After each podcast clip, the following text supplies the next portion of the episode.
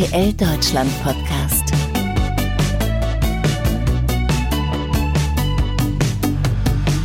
Seit 1997 moderiert und leitet Nadja Kriwald bei NTV den Auslandsreport. Zudem ist sie auch selbst als Reporterin im Ausland unterwegs. Als versierte Kriegs- und Krisenreporterin berichtet sie seit Ausbruch des Krieges vor einem Jahr immer wieder von vor Ort aus der Ukraine. Aktuell ist sie wieder dort und dreht für eine neue Langzeitreportage über Menschen, die seit einem Jahr im Krieg leben. Die etwa einstündige Reportage läuft am 23. Februar um 22.05 Uhr bei NTV und heute wollen wir hier im RTL Deutschland Podcast mit ihr darüber reden. Über die Reportage, über die Lage der Ukraine und über den Alltag einer Kriegsreporterin. Liebe Nadja, herzlich willkommen im Podcast. Ja, hallo Thomas. Wo treffen wir dich gerade an? Äh, momentan sitze ich gerade in Kiew. Und seit wann bist du wieder vor Ort? Also wann bist du, seit wann bist du wieder in der Ukraine? Seit äh, zwei Wochen, ja, genau. Seit zwei Wochen, zwei Wochen bin ich jetzt hier und das ist jetzt das siebte Mal, seit ich, dass ich seit Kriegsbeginn in der Ukraine bin. Und äh, insgesamt glaube ich jetzt fast vier Monate. Insgesamt vier Monate in dem gesamten Jahr? Ja, ja, also fast. Ich dreieinhalb oder so. Aber wie war das damals, kurz vor Kriegsbeginn? Also wann, wann, wann seid ihr rübergegangen? Ich bin ähm, so ziemlich mit einem dem letzten Flug aus Deutschland äh, äh gekommen und ähm, bin zwei Tage vor Kriegsbeginn hier in Kiew angekommen und zu dem Zeitpunkt haben wir nicht damit gerechnet, dass wirklich ja, ein Angriff auf Kiew stattfinden würde. Ähm, auch die Menschen, mit denen ich hier gesprochen hatte, die waren davon überzeugt, ja, das würde, würde im Osten, im Donbass, äh, würde es zu neuen Kämpfen kommen, aber nicht auf Kiew. Und äh, ja, und dann hat sich innerhalb kürzester Zeit eben alles äh, ganz anders abgespielt. Wie war das? Ihr seid ja wahrscheinlich auch dann morgens aufgewacht und habt das irgendwie mitbekommen vor Ort. Wie muss man sich das vorstellen, wenn man wirklich in der Stadt ist? Es ging, ging äh, in der Nacht los. Also ähm, ich habe die Spätschicht quasi gehabt mit den Schalten und äh, habe berichtet und berichtet und berichtet und äh, ja, und dann merkte man, äh, da, das geht jetzt los und dann haben wir auch die ersten Explosionen gesehen und äh, am Himmel und äh, wir hörten, dass äh, Spezialeinheiten, äh, russische Spezialeinheiten in der Stadt wären schon in, in Kiew äh, und äh, Jagd auf äh, Präsident Zelensky machen würden. Und es war wirklich ein unheimliches, ein bedrückendes Gefühl. Ähm, die damals hieß es, dass die, äh, dass das äh, Fallschirmjäger waren, die über den Militärflughafen Hostomel gekommen wären. Ähm, hinterher haben wir dann erfahren, dass längst äh, ähm, russische Agenten in der Stadt äh, waren, aber es war wirklich eine ziemlich bedrückende Atmosphäre, ja. Traut man sich denn dann eigentlich noch raus, also aus dem Hotelzimmer, wo ihr dann wahrscheinlich wart, wenn man das so mitbekommt, dass da eventuell schon Einheiten in der Stadt sind? Es war mein Kameramann Andy Hill und ich. Ja, wir hatten eine Schaltposition mit Blick auf den Maidan, hatten dort ein Hotelzimmer eben nur zum Schalten angemietet, damit wir diesen schönen Blick haben. Und unser Hotel war ein paar hundert Meter weit äh, davon entfernt. Und wir sind dann in der Nacht runter, nachdem wir dann fertig waren mit den Schalten. Und wir haben uns dann immer umgeguckt und haben gedacht, sind die schon hier irgendwo? Ähm, ja, wir sind dann aber sicher zu unserem Hotelzimmer gekommen und ähm, ja, und in der Nacht gab es dann eben die ganzen äh, Explosionen auch, äh, das hat man dann schon gehört. Ähm, ich habe trotzdem noch ganz ruhig geschlafen, aber ich weiß, wir hatten, ähm, hatten vorher auch äh, gesagt bekommen, äh, wir sollten Wasser in die Badewanne irgendwie einlassen im Hotelzimmer aus Sicherheitsgründen. Wir hatten aber auch alles gepackt. Ich hatte den Safe geleert, weil wir Angst hatten, dass der Strom ausfällt äh, und man dann nicht mehr rankommt äh, an das Geld. Ähm, wir hatten, also ich war quasi angezogen, hatte ich geschlafen, äh, Hose und Stiefel, die lagen vorm Bett, so dass man so ähnlich wie das die Feuerwehrleute machen, dass man da nur noch reinschlüpfen muss und äh, ja, und alles war gepackt. Äh, wir saßen quasi auf gepackten Koffern und äh, rechneten damit, dass wir irgendwann in der Nacht raus mussten, müssten. Und ähm, dann kam äh, auch am Freitagmorgen äh, der ähm, Befehl quasi aus Köln. Äh, wir evakuieren. Äh, wir waren damals drei Reporterteams, also drei Reporter und drei Kameraleute ähm, in Kiew und äh, wir bekamen die Order raus, es ist zu unsicher, wir wollen euch da nicht haben, äh, wir haben Angst um euch, äh, bitte verlasst so schnell wie möglich die Stadt. Das haben wir dann auch gemacht, äh, wobei so schnell wie möglich, das war halt schwierig, denn äh, in Kiew selbst, im Stadtzentrum, das war völlig ausgestorben.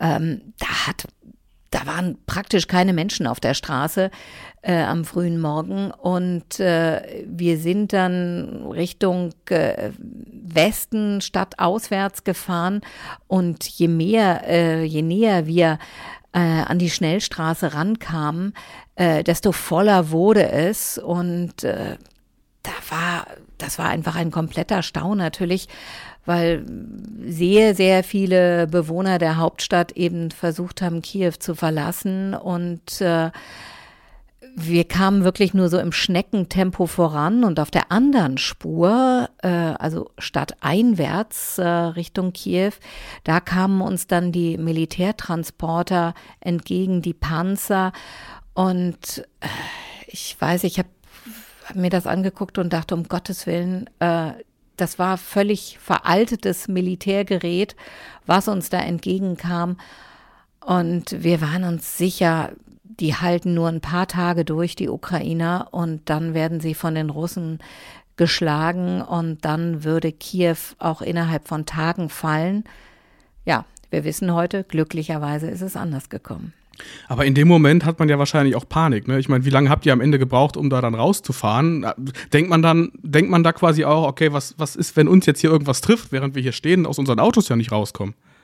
Panik hatten wir nicht. Nein, ich glaube keiner von uns. Ähm, wir waren alle äh, versierte ähm, Reporter und wir kannten uns in Krisengebieten aus und ich glaube, keiner von uns war panisch. Im Gegenteil, wir wären gerne in, weiter in Kiew geblieben. Wir hätten gerne weiter über die Situation berichtet. Äh, haben aber natürlich verstanden, dass äh, unsere Chefs gesagt haben, nee, das wird zu gefährlich. Ähm, und wir sind dann Richtung Venezia gefahren. Ähm, und da kamen wir dann am Abend spät an. Ähm, da waren aber ganz viele Journalisten und äh, eben auch ganz viele äh, äh, ukrainische Binnenflüchtlinge, äh, die eben alle geflohen waren, vor allen Dingen aus Kiew. Und äh, es gab keine Hotelzimmer mehr. Wir haben also ewig gesucht, bis wir da irgendwo unterkommen konnten. Und dann auch mehr schlecht als recht. Wir haben alle äh, in einem Hotelzimmer geschlafen und äh, es gab keine Heizung. Also es waren äh, äh, ganz, äh, ja, ganz äh, armselige ähm, Umstände, aber das ist natürlich Krieg und das nimmt man dann auch in Kauf und da haben wir uns, hat sich auch keiner von uns äh, beschwert und äh, wir wussten auch in dem Moment ganz vielen Ukrainern äh, geht es deutlich schlechter als uns und äh, ja, also da hat sich dann eben wirklich keiner beschwert. Du sagst ja schon selber, du hast ja schon einige dieser, dieser Einsätze ja auch hinter dir in Kriegs- und Krisengebieten. Wenn du jetzt sagst, irgendwie, okay, Panik hatten wir da jetzt nicht, kann man sagen, man gewöhnt sich so ein bisschen an dieses Gefühl, in dieser Situation zu sein? Kommt da Routine dann irgendwann auf? Nee, oder? Ähm, Routine glaube ich nicht, weil jeder Krieg ist am Ende anders. Ähm, aber wir haben natürlich alle ein Sicherheitstraining. Wir wissen, wie wir uns verhalten müssen im ähm, Gefahrenfall und äh, das gibt einem dann auch eine gewisse Sicherheit und deshalb ist man sind wir, glaube ich, alle da nicht sonderlich ängstlich, ähm, aber wir haben natürlich immer Respekt vor solchen Situationen. Wie ist das denn heutzutage in, in, in Kiew? Ist die Stadt immer noch so abgeriegelt, wie sie es dann kurz nach Beginn des Krieges wurde? Nein, hier ist eigentlich relativ normales Leben. Ähm, das ist auch so, dass inzwischen nach zwölf Monaten Krieg, äh, wenn es Luftalarm gibt, äh, die Menschen da auch nicht mehr in die Shelter, in die äh, Keller, in die Luftschutzbunker rennen. Äh, das ist nicht mehr so. Und das ist natürlich auch eine gefährliche Routine, die da eintritt. Man hat sich daran gewöhnt, an diese Alarmsituation. Und das heißt, wenn es dann einen Angriff gibt, dann sind die Menschen eben nicht im Keller und äh, dann im Falle dessen, dass dann wirklich ein Haus getroffen wird, dann kommt es eben auch zu vielen äh, Verletzten und äh, Toten und das ist eben die große Gefahr. Aber man kann das nicht. Ich habe ja auch mit vielen Menschen jetzt gesprochen. Man kann nicht, äh, wenn es dann Tage gibt, an denen es ständig Alarm gibt, da kann man nicht alle zwei Stunden immer hoch und runter rennen und seine Arbeit unterbrechen äh, oder den Einkauf unterbrechen. Das geht einfach nicht. Irgendwie muss das Leben ja weiter weitergehen. Und äh, gerade hier in der Hauptstadt versuchen die Menschen wirklich ähm, den Alltag so gut wie es geht weiterzuführen. Wie sieht denn so ein Arbeitsalltag bei euch dann in der Ukraine aus, wenn ihr vor Ort seid? Also von 9, von 9 to 5 kann man ja da nicht reden, oder? Nee, äh, von 9 to 5 wahrlich nicht. Also ich habe, äh, das ist ja immer, wir sind, äh, in der Regel sind wir hier zwei Reporter-Teams und äh, da wir ja von den Frühsendungen, also jetzt, wenn es nur darum geht, um, um äh, Schaltgespräche zu führen, also äh, mit unseren Sendern äh, in Köln, äh, das, die Situation hier live zu kommentieren, dann beginnt das eben morgens um sechs oder sieben äh, und ähm, das endet äh, dann eben auch mal um Mitternacht. So, jetzt sind wir zwei Teams, wir teilen uns auf, aber es ist dann eben so, wenn ich zum Beispiel ähm, die Frühschicht mache, dann ähm, bin ich dann vielleicht von, von sechs oder sieben bis 14, 15 Uhr im Einsatz und danach äh, führen wir dann aber noch Interviews, wir schneiden dann noch Reportagen, ähm, das geht dann schon noch weiter. Also das sind dann schon eher so 14, 16 Stunden Tage, ja. Kann man auch sagen, dass das so ein bisschen hilft, wenn man vor Ort in dieser Situation ist und einfach permanent zu tun hat? Ach, ich glaube, keiner fürchtet sich hier von uns. Ähm, das ist, äh, aber es ist das gut, also wir hören hier ja auch oft ähm, ganz schreckliche Dinge, ganz grausame Geschichten von den Menschen. Also ich war jetzt gerade vor ein paar Tagen in Cherson. Ich habe dort mit Folteropfern gesprochen. Ich war dort im Foltergefängnis, äh, bin da durchgegangen und habe zwei Männer dort getroffen, die, der eine davon war wirklich das erste Mal wieder in diesem Foltergefängnis, äh, seit er nach 72 Tagen freigekommen ist. Cherson war ja bis äh, November im, äh, unter russischer Besatzung. Und wenn man dann diese Geschichten hört von Elektroschocks, von äh, wie die Menschen hungern mussten, äh, wie sie getriezt wurden, äh, geschlagen wurden, äh, wie sie Angst um ihre Familien hatten, wo es Scheinerschießungen gab und so weiter, ähm, dann ist das ganz gut, wenn man das Ganze wiedergeben kann in unseren Reportagen und es damit auch quasi verarbeitet. Wir erzählen es dem Zuschauer mhm und werden es damit auch so ein Stück weit los. Also ich glaube, damit fressen wir es nicht so in uns hinein, sondern äh, ja, verarbeiten es einfach. Diese Leute, die du da besucht hast, sind die jetzt auch Teil deiner Reportage am Donnerstag? Diese beiden Männer nicht, aber ich habe ähm, in erster Linie Menschen getroffen, sieben, die ich äh, das ganze Jahr über getroffen habe, mit denen ich auch das ganze mhm. Jahr über die zwölf Monate in Kontakt geblieben bin. Ähm, das war von, das ging also von der 17-jährigen Schülerin, die war damals noch 16, als ich sie das erste Mal getroffen habe, äh, in Lviv. Ähm, dann waren es zum Beispiel ähm, ein Bassist und ein Drummer einer Punkrock-Band in Lviv. Die haben Beton Banda heißt die Band äh, und die haben gleich in den ersten Kriegstagen haben die so eine Hymne rausgegeben, eine Coverversion of London Calling und das heißt dann das äh, Lied äh, heißt dann Kiew Calling und ähm, Die beiden sind eigentlich im äh, Privatleben, sind sie Architekt und der andere hat eine Veranstaltungsagentur ähm, und äh, sind, haben dann diese Band zusammen mit einem Sänger, der jetzt aber Arzt ist im Militärhospital.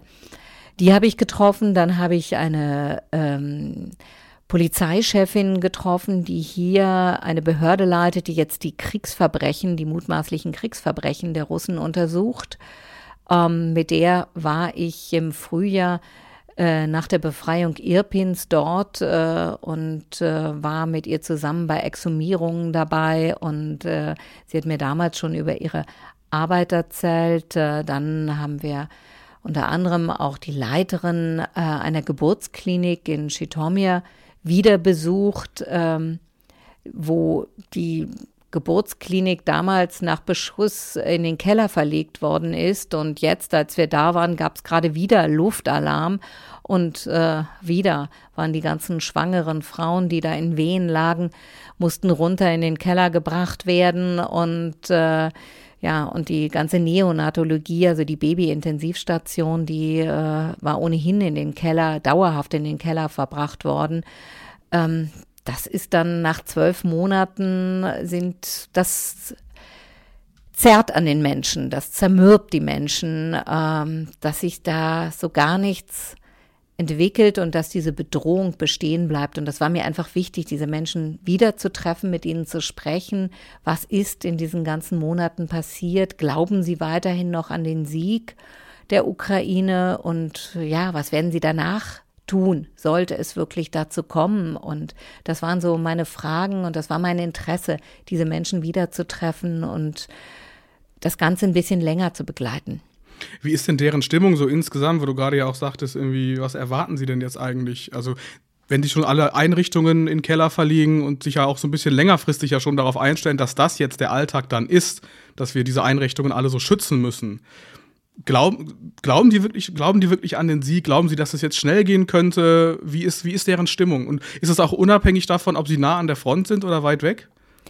Also, es waren, ich habe sieben Personen in meiner ähm, Reportage und von den sieben haben sechs gesagt, sie glauben hundertprozentig an den Sieg und mhm. nur einer hat dran gezweifelt. Und der hat äh, schon sehr viele Freunde im Krieg verloren jetzt und weiß, dass er früher oder später auch in den Krieg eingezogen wird und dann auch an die Front muss. Und ähm, war deswegen wahrscheinlich auch ein bisschen skeptischer. Welche Bedeutung hat denn jetzt so insgesamt? Ich meine, es wird ja auf jeden Fall auch den Glauben der Leute wahrscheinlich nochmal so ein bisschen angekurbelt haben. Welche Bedeutung hat dieser überraschende Besuch von Joe Biden diese Woche in Kiew gehabt? Der war ganz wichtig. Der war wirklich ganz wichtig, äh, um die Menschen hier zu motivieren, um die Moral zu stärken. Äh, und wir haben hier mit Ukrainern gesprochen nach dem beiden Besuch und das haben die uns auch immer wieder bestätigt. Und Wichtig war aber auch, dass äh, Biden eben nicht mit leeren Händen gekommen ist, dass er nochmal 500 Millionen US-Dollar Militärhilfe mitgebracht hat und die Amerikaner unterstützen ja ohnehin schon das Land so sehr wie kein anderes äh, mit 27 Milliarden US-Dollar Militärhilfe. Und das ist für die Ukrainer sehr wichtig, dass sie wissen, dass sie äh, Putin und den Russen nicht allein gegenüberstehen, dass die USA, vor allem die USA an ihrer Seite stehen, aber eben auch äh, Europa und ähm, dass auch nochmal Biden gesagt hat, wir werden an eurer Seite bleiben, solange es nötig ist. Ähm, das waren hier wirklich wichtige Worte. Wie sicher ist denn die Unterstützung der USA jetzt auch in Zukunft? Ich meine, Biden sagt, wir werden sie unterstützen bis zum Schluss, aber jetzt vor allen Dingen auch so nach den Midterm-Wahlen in den USA wie sicher kann man sich da sein? Ja, also von den Demokraten her ist die Unterstützung natürlich ganz klar da, aber auch äh, die Republikaner haben auch gesagt, äh, wir dürfen die Ukrainer nicht ausbluten lassen, äh, wir müssen liefern, was immer geht. Und ich glaube, das ist in den USA weiß man, glaube ich, ganz genau, wie wichtig es ist, äh, Putin die Grenzen aufzuzeigen, eben auch im Blick, äh, mit dem Blick auf China und Taiwan, ähm, weil das natürlich auch eine Warnung ist an China. Äh, ihr dürft da eben auch nicht, wie es Putin gemacht hat mit der Ukraine, dürft ihr nicht äh, Taiwan angreifen, weil wir lassen das nicht zu. Und ich glaube, das steckt auch so ein bisschen mit dahinter. Wie würdest du denn sagen, wie effektiv sind denn die Waffenlieferungen des Westens für die Offensivkraft der Ukraine? Also zum Verteidigen, klar, das haben wir jetzt gesehen im, im, im letzten Jahr, aber können damit auch weitere Gegenoffensiven im Osten des Landes gelingen? Das glaube ich schon. Also wir haben es jetzt gerade gehört, dass wir, also wir rechnen eigentlich auch damit, dass es jetzt äh, noch zu einer Frühjahrsoffensive kommt von ukrainischer Seite.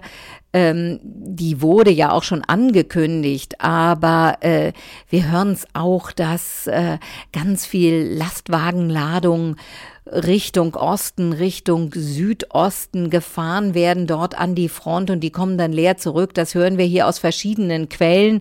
Wir haben ja unsere Übersetzer, mit denen wir äh, zusammenarbeiten, lokale Übersetzer.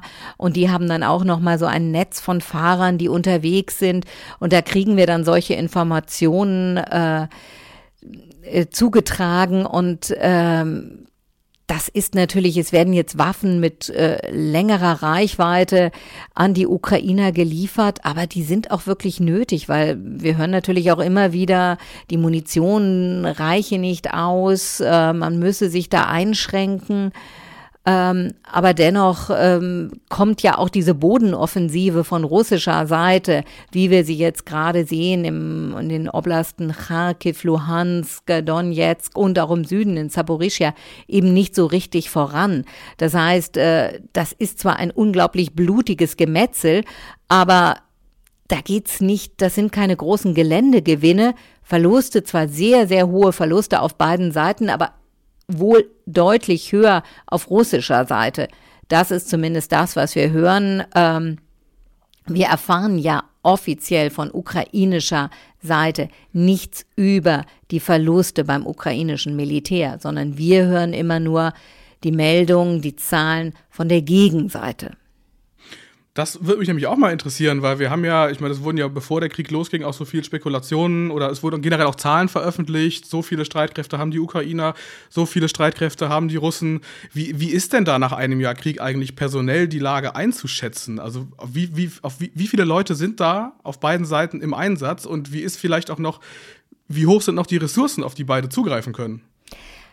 Also genaue Zahlen gibt's nicht. Ähm, jedenfalls, äh, also es wäre jetzt unseriös, äh, mit, mit genauen Zahlen äh, zu mhm. hantieren. Mhm. Äh, aber man kann sich das ja also ausrechnen. Größenordnungen? Größenordnungen hm? basierend eben auf der Einwohnerzahl sind ja so ein Anhaltspunkt, ne? Genau, genau, das, das war das, was ich jetzt gerade sagen wollte.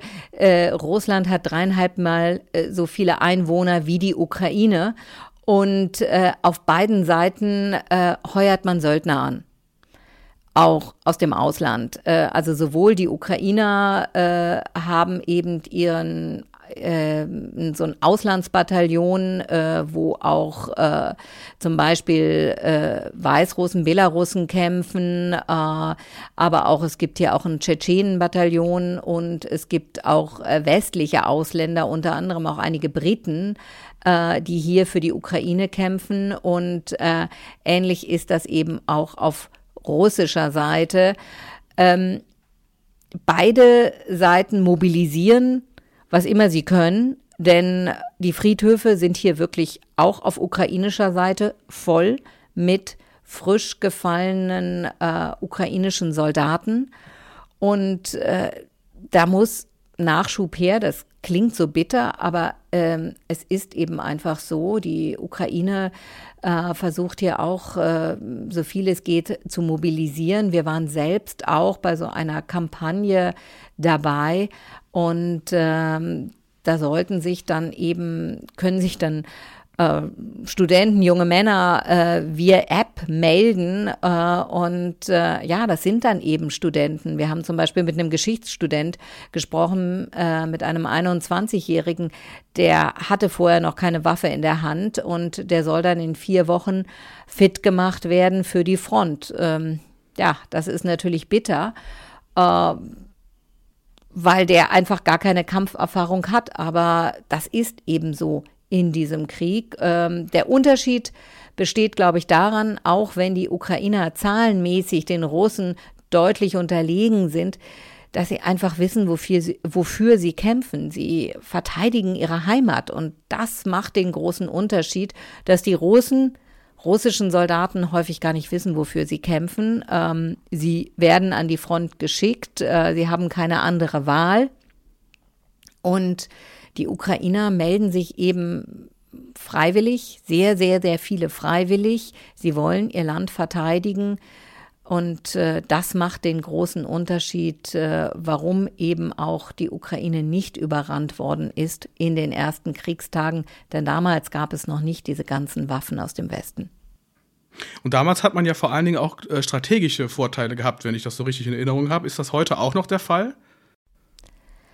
Es also, dass man einfach klug gekämpft hat? Ja, es ist auch einfach immer einfacher zu verteidigen, als zurückzuerobern oder überhaupt zu erobern. Also aus einer Verteidigungsposition heraus geht das immer leichter und die Russen haben einfach große Fehler gemacht. Die sind ja damals, wir erinnern uns, vom äh, Norden, von Nordosten gekommen, haben sich ja dann sogar, sind sogar über die ganze Sperrzone in Tschernobyl reingekommen, äh, wo sich die russischen Soldaten im Roten Wald in der, in dem stark verseuchten Gebieten eingeb Gebiet eingebuddelt haben und dann kam dieser dieser große Konvoi äh, Richtung Kiew gefahren von Norden.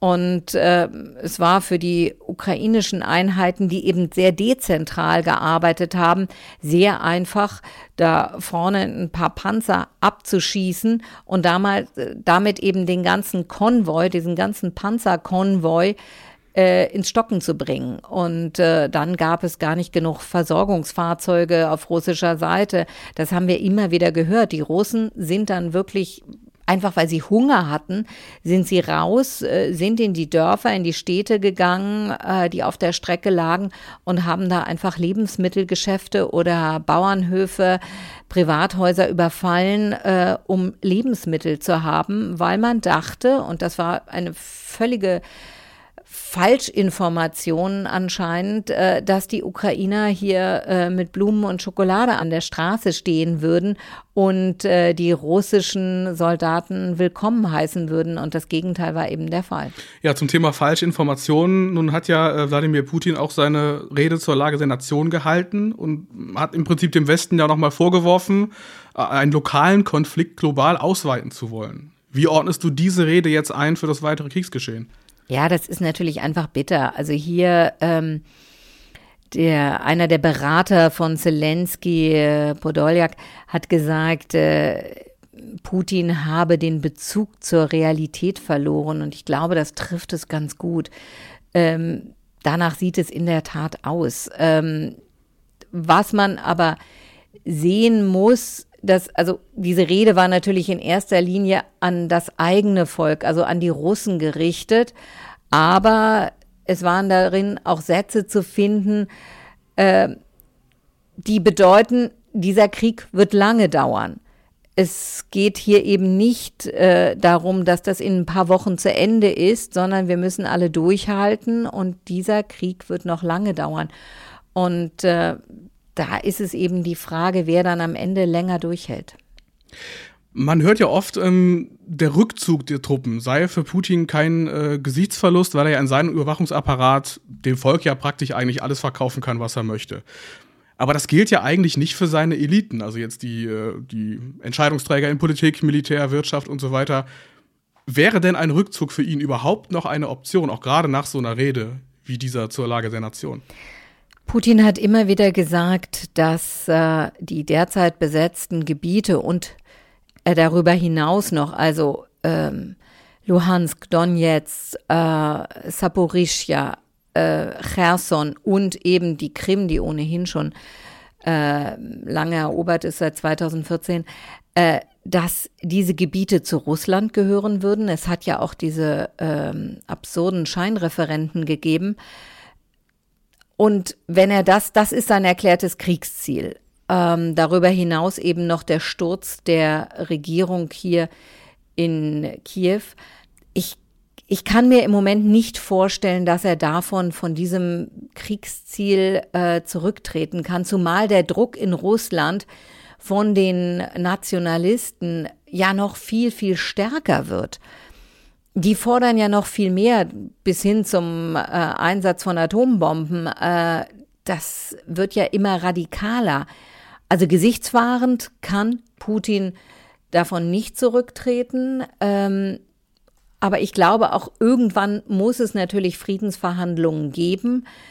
Aber dazu wird Putin erst bereit sein, denke ich, äh, wenn die Verluste massiv sind, wenn ähm, also noch massiver sind, wenn die ukrainischen Truppen wirklich die Russen äh, zurückdrängen, massiv zurückdrängen. Wir haben das im Herbst ja schon gesehen in den Offensiven, wo weite Teile wieder äh, zurückerobert worden sind, befreit worden sind von den ukrainischen Truppen. Und nur dann, wenn Putin immer mehr unter Druck gerät, dann wäre er, glaube ich, zu äh, Friedensverhandlungen bereit. Aber gesetzt im Falle, was wäre denn dann überhaupt zu erwarten nach Putin? Also gibt es denn in diesem Machtapparat überhaupt noch Leute, denen zuzutrauen ist, wieder irgendwie halbwegs friedlich auf die westliche Gesellschaft zuzugehen? Nein, im Moment nicht. Ich sehe da niemanden. Da bräuchte es auch einfach entweder eine wirklich krachende Niederlage von russischer Seite auf russischer Seite. Ansonsten ist alleine mit einem, es wird ja immer darüber spekuliert, wie schwer krank äh, Putin ist, ob er wirklich schwer krank ist und ähm, aber auch nach einem Putin, äh, wer soll da kommen? Also derzeit sehe ich niemanden und im Gegenteil, das könnten noch radikalere sein. Ähm, also mit der Person Putin würde es, wenn die Person Putin weg wäre, würde es nicht gleich einen Frieden geben. Sehe ich im Moment nicht. Also es sind schon eher deprimierende Aussichten, wenn man ehrlich ist, ne? Ja, ja, und deswegen ist es eben auch so wichtig, die Ukraine langfristig zu stärken und langfristig an der Seite der Ukraine zu bleiben. Und deswegen sind, glaube ich, auch so Ausbildungen ähm, an neuen ähm, Waffeneinheiten wichtig, auch wenn man da langfristig äh, nur Erfolge erzielen kann, weil dieser Krieg ganz sicher noch lange dauern wird. Ich muss wirklich zugeben, mich, also dieses Gespräch macht mich jetzt schon fertig, obwohl ich selten Gespräche zu diesem Thema im Prinzip führe. Ähm, deswegen muss ich einfach nochmal so, so direkt fragen, woraus ziehst du die Energie als Reporterin? Also was reizt dich an diesem Job als Reporterin aus Kriegs- und, und Krisengebieten? Wie baust du dich wieder auf im Prinzip? Also hier in der Ukraine ist es speziell, die Menschen sind einfach großartig ähm, die haben so viel Mut und so viel Energie. Ähm, und diese Energie, die geht dann auch äh, auf mich selbst über. Also ich war noch bisher äh, in keinem Land äh, im, so lang, in so kurzer Zeit immer wieder äh, und vor allen Dingen unter solch traurigen Umständen. Und ähm, trotzdem wenn ich hier, also wenn ich die Ukraine dann immer wieder verlasse nach so einem Einsatz, äh, dann bin ich eher traurig und nicht froh, nach Hause zu kommen. Natürlich möchte ich auch meine Familie wiedersehen und meine Freunde und freue mich darauf. Aber ähm, ich habe dann auch immer so ein schlechtes Gewissen und habe immer das Gefühl, jetzt lasse ich die Leute wieder allein. Aber natürlich weiß ich auch, dass andere Kollegen hierher kommen und darüber berichten. Aber ich bleibe auch mit ganz vielen äh, Menschen, über die ich berichtet habe, mit denen ich Interviews mache, bleibe ich dann auch äh, langfristig in Kontakt und möchte wissen, wie es denen geht und äh, die sind auch so dankbar über die Berichterstattung hier und dass wir an ihrer Seite stehen. Ähm, und das gibt mir persönlich dann auch Kraft, ja. Und viele dieser Menschen sehen wir dann am äh, Donnerstagabend auch in deiner Reportage um 22.05 Uhr ne, bei NTV. Ein Jahr Krieg in der Ukraine, also da geht es konkret dann um die Schicksale, Hoffnungen und Ängste von Ukrainerinnen seit Kriegsbeginn. Wann sehen wir dich noch diese Woche? Ja, äh, wir, ich werde natürlich weiter berichten hier äh, aus der Ukraine über die aktuelle Lage. Und dann haben wir bei NTV auch noch äh, zwei Sondersendungen am Freitag, also am Jahrestag, äh, am traurigen Jahrestag des Krieges um äh, 12.30 Uhr ein News-Spezial hier aus Kiew und um 16.30 Uhr dann auch nochmal hier live aus Kiew, wo wir dann berichten, wie die Situation am Jahrestag zwölf Monate nach Kriegsbeginn ist. Das alles gibt es natürlich auch wie immer auf RTL Plus auf Abruf. Ansonsten sehen wir dich immer freitags 17.30 Uhr im NTV Auslandsreport. Und am äh, 23.02., also am Donnerstag, gibt es um ähm, 20.15 Uhr auch noch ein halbstündiges RTL Aktuell Spezial, auch vor Ort aus Kiew, aus der Ukraine. Liebe Nadja, vielen, vielen Dank für deine Zeit. Ja, gerne. Dir auf jeden Fall noch alles Gute für die Zeit jetzt in der Ukraine. Viel Erfolg mit der Reportage. Das war der RTL Deutschland Podcast mit Nadja Kriwald. Ich bin Thomas Steuer und euch vielen Dank fürs Zuhören. Das war der RTL Deutschland Podcast.